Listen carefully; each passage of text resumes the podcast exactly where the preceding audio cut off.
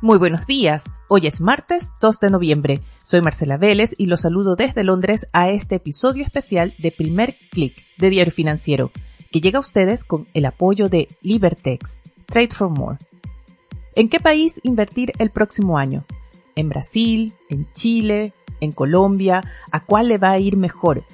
Esas son algunas de las preguntas que me hicieron llegar la semana pasada y la verdad es que yo no me atrevo a dar recomendaciones de inversión, no es a lo que me dedico, no estaría bien que lo haga, pero sí me pareció buena idea analizar cuál es el escenario para la región el próximo año.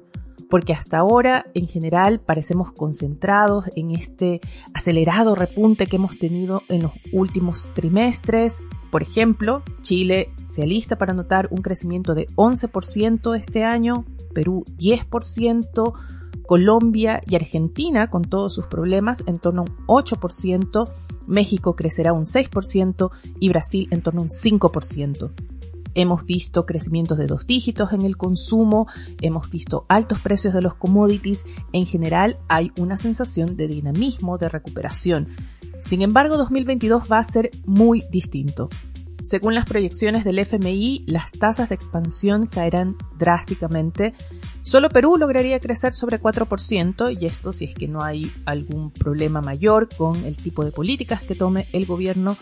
En el caso de Chile pasaría de crecer 11% en 2021 a apenas 2,5% el próximo año y esto es también dependiendo de lo que pase en el escenario político. El panorama aún más duro para Brasil, que crecería incluso menos de 2%. ¿A qué se debe esta desaceleración que vamos a ver el próximo año? Bueno, el impulso de la reapertura, el levantamiento de las restricciones, pero sobre todo las medidas de estímulo perderán fuerza comenzando ya el próximo año. Los gobiernos tienen que comenzar a retirar esas inyecciones de liquidez que hicieron para responder a la pandemia. La demanda china por commodities también apunta a una desaceleración. Esto podría afectar el precio de las materias primas, pero un factor muy importante va a ser el alza de las presiones inflacionarias, que va a obligar a los bancos centrales a elevar aún más las tasas de interés. Y a esto hay que sumarle un aumento de los riesgos políticos. Para analizar estos puntos en más detalle, conversé con Elaya Oliveros Rosen, él es economista senior para Latinoamérica de Standard Poor's Global Ratings, y de su análisis quiero destacar el énfasis que él hace en un problema de larga data para los países latinoamericanos. Y bueno, y hacia el final también hacemos un repaso por los principales riesgos y oportunidades de las principales economías de la región. Aquí les dejo parte de mi conversación con Elaya. ¿Cómo ves tú que llega eh, Latinoamérica, básicamente las principales economías de Sudamérica y México a 2022 comparadas con las principales economías emergentes?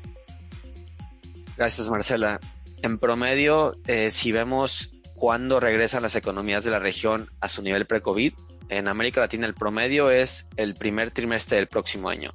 En la típica economía emergente ya regresó a su nivel a mediados de este año. Entonces la recuperación entrando al 2022 tiene a ser un poco más lenta, no solo porque fue, fue, fue una región muy golpeada, sino que algunas otras dinámicas en las cuales podemos discutir un poco más a, profundidad, pero la inflación, las tasas altas, eh, temas fiscales, eh, te llevan a una recuperación relativamente más lenta en América Latina con la mayoría de los otros países emergentes. ¿Tuvo algo que ver, por ejemplo, que otros países tuvieron más capacidad de apoyo fiscal, por ejemplo? Sí, sin duda, el, el, el apoyo fiscal inmediato fue muy importante en, primero, definir qué tan fuerte fue la caída o no. O sea, por ejemplo, Brasil tuvo un apoyo fiscal muy rápido a los hogares y por eso solo estuvo 10% debajo del PIB, cuando otras economías que no tuvieron apoyo fiscal cayeron más y también la recuperación. Eh, economías que aún tienen eh, apoyos fiscales han tenido una recuperación importante. Eh, Chile es un ejemplo en el cual obviamente es no solo es el tema fiscal, pero es el tema de pensiones que también ayuda al consumo y por eso ha tenido una recuperación importante, especialmente en los últimos seis meses. Pero entrando al 2022 queda claro que muchos de esos estímulos se van a retirar y por eso algunas economías de región van a crecer un poco menos de lo que estamos acostumbrados. Estamos en un ambiente de mayores alzas inflacionarias, estamos viendo que los problemas, por ejemplo, de la cadena de suministros persisten, de mayores precios de energía. Y en el mundo desarrollado se habla mucho del temor a la inflación, pero ¿es la región, son los países de la región más vulnerables a un escenario de ese tipo? Si bien el riesgo ha subido recientemente, eh, nosotros no prevemos un escenario de estanflación generalizado el próximo año en la región. Evidentemente, como les comentaba, si vemos un crecimiento bajo. Hablando un poco de números, nosotros proyectamos un crecimiento del PIB en la región, en América Latina, cerca del 2.5% el próximo año, tras crecer lo que estimamos va a ser 6.5 este año. Entonces, de 6.5 a 2.5 es una desaceleración importante, pero no es un escenario de esta inflación. Y te voy a hablar un poco con la inflación. Eh, queda claro que especialmente si ves los precios energéticos, aquí es donde están los riesgos, ¿no? Los precios energéticos y como lo, mencionaste también, el tema de las disrupciones a las cadenas de suministro, pero me parece que más recientemente ha sido el tema de los precios energéticos. ¿Qué significa esto para la región? Que en todos los países de la región la inflación va a continuar estando arriba del objetivo de los bancos centrales el resto del año y, y muy probablemente a principios del 2022. Pero en algún momento los precios energéticos se van a estabilizar o hasta caer y la inflación se va a comenzar a moderar, ¿no? Ese es el escenario que tenemos nosotros y por eso no vemos un, un escenario de esta inflación. ¿Para cuándo se ve, perdona, para cuándo se ve esa caída o para cuándo proyectan esa caída de los precios energéticos? Nosotros no, no tenemos proyecciones puntuales, pero sí vemos los forecasts del precio de barril en promedio. El supuesto es que para la primera mitad del próximo año empezamos a ver una caída, o sea, van a mantenerse altos, pero una caída gradual a, comparación del precio de spot que está hoy. El tema es, y creo que este es un riesgo también que, es importante destacar, que el traspaso de, precios de petróleo a otros bienes puede continuar aún cuando el precio de petróleo esté cayendo, ¿no? Y por eso la inflación seguramente va a, ser, va a seguir alta aun cuando los precios de petróleo estén cayendo, pero el punto es que la trayectoria de la inflación de largo, digamos, de mediano plazo va a ser, va, va, a estar bajando. Y un, algo que ayuda mucho, y recordemos que en la región los bancos centrales han sido los primeros que comenzaron a subir tasas, lo cual ha ayudado a que la expectativa de inflación eh, no suba tanto, ¿no? Ahí es cuando te podríamos tener problemas. Si la expectativa de inflación empieza a subir muy rápidamente y contamina la, inflación presente. Y esto todavía no ha, sucedido, evidentemente es un riesgo, pero eso es un punto a favor en la región. Pero también hay un riesgo de que, por ejemplo, ese, esa baja en el precio de la energía no se dé, que los problemas en la cadena de suministros continúen. Hay algunos que ya están planteando que podrían extenderse hasta diciembre de 2022 no, no, serían solamente el problema de que los bancos centrales de la región tengan que mantener el ajuste o acelerar el ajuste, acelerar alza de tasas, sino también la Fed. ¿Es un riesgo real un tapering de la Fed? ¿Sería tan, sería tan grave para las economías de la región como lo fue en 2013? Eh, sí, mira, hay, dos escenarios en el cual, eh, digamos, el tapering, el, tapering del Fed sería más rápido a lo, a lo que está en el mercado ahora, ¿no? Uno es bueno y uno no es bueno. El primero es el cual eh, el tapering se acelera porque las condiciones económicas son mejores a las esperadas en Estados Unidos, ¿no? Dentro de este escenario, sin duda veríamos algunos ajustes en el mercado. Eh, en la región serían tipos de cambio quizá un poco más débiles, pero son ajustes ordenados y los hemos visto siempre que hay cambios en la expectativa de, política monetaria en, eh, en Estados Unidos. Pero eso en combinación con la mejora en las expectativas de crecimiento en Estados Unidos tiende a ser un factor en términos netos positivo para la región. No, ese es un escenario positivo. Con ajustes, pero positivo.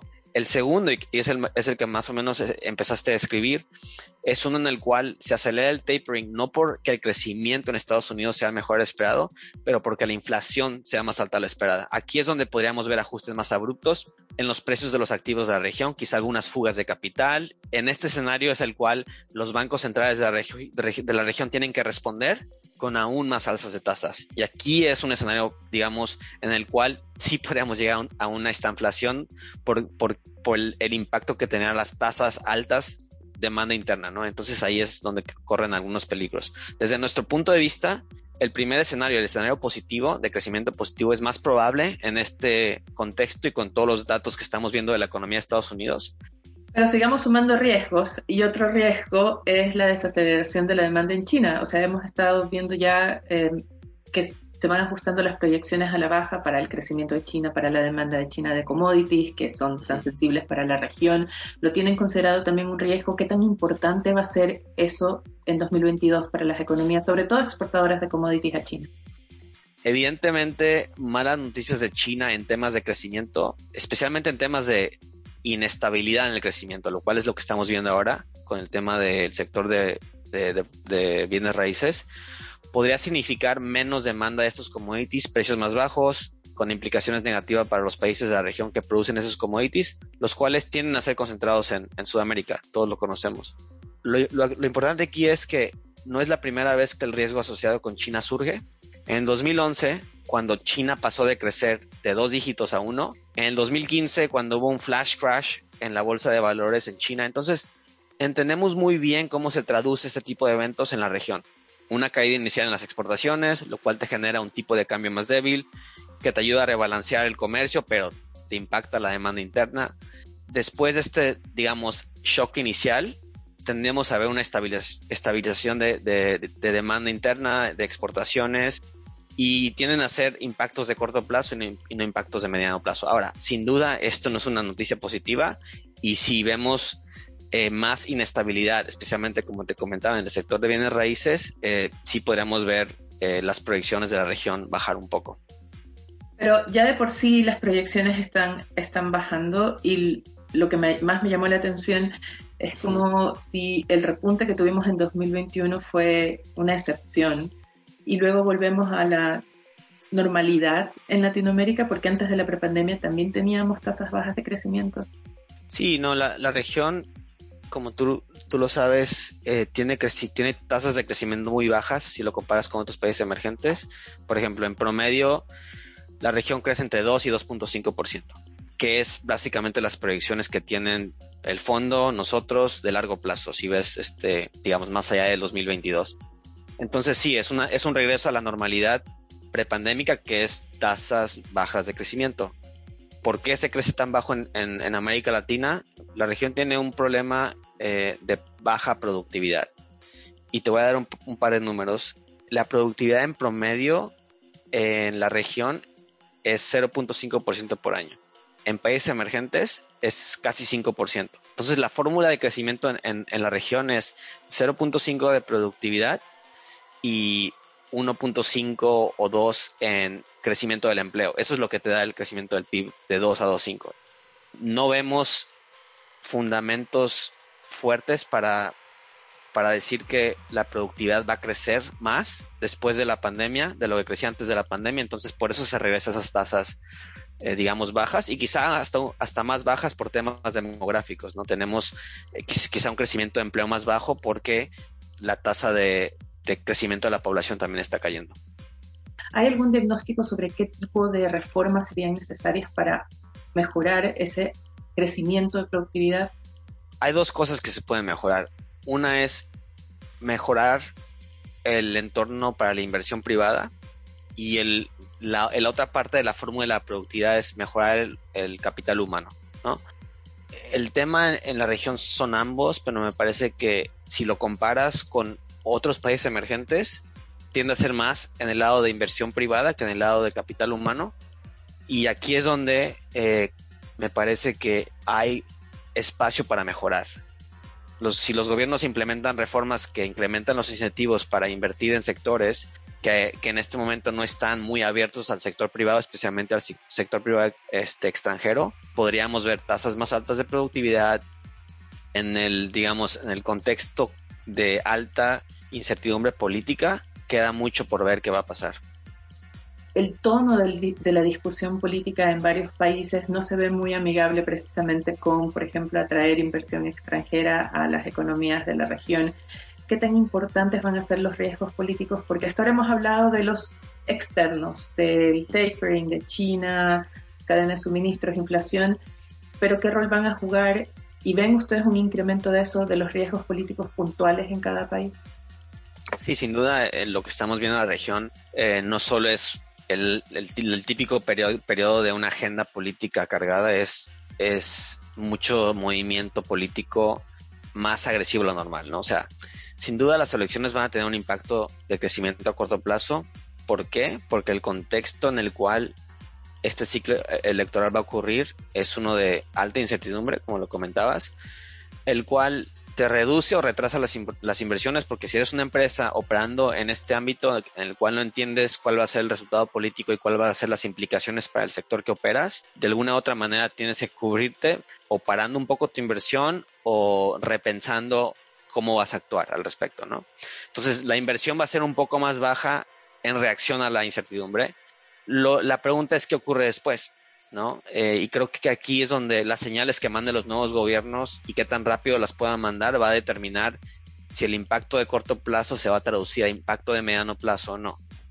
Leia, ¿y te parece si en, en ese contexto y con todos los riesgos que hemos mencionado podemos revisar rápidamente por país efectivamente cuál es el mayor riesgo, pero también cuál es la oportunidad o qué aspecto positivo, em, no tanto para decirle a la gente dónde tiene que invertir, pero sí cuáles van a ser los nichos eh, positivos en, en cada país.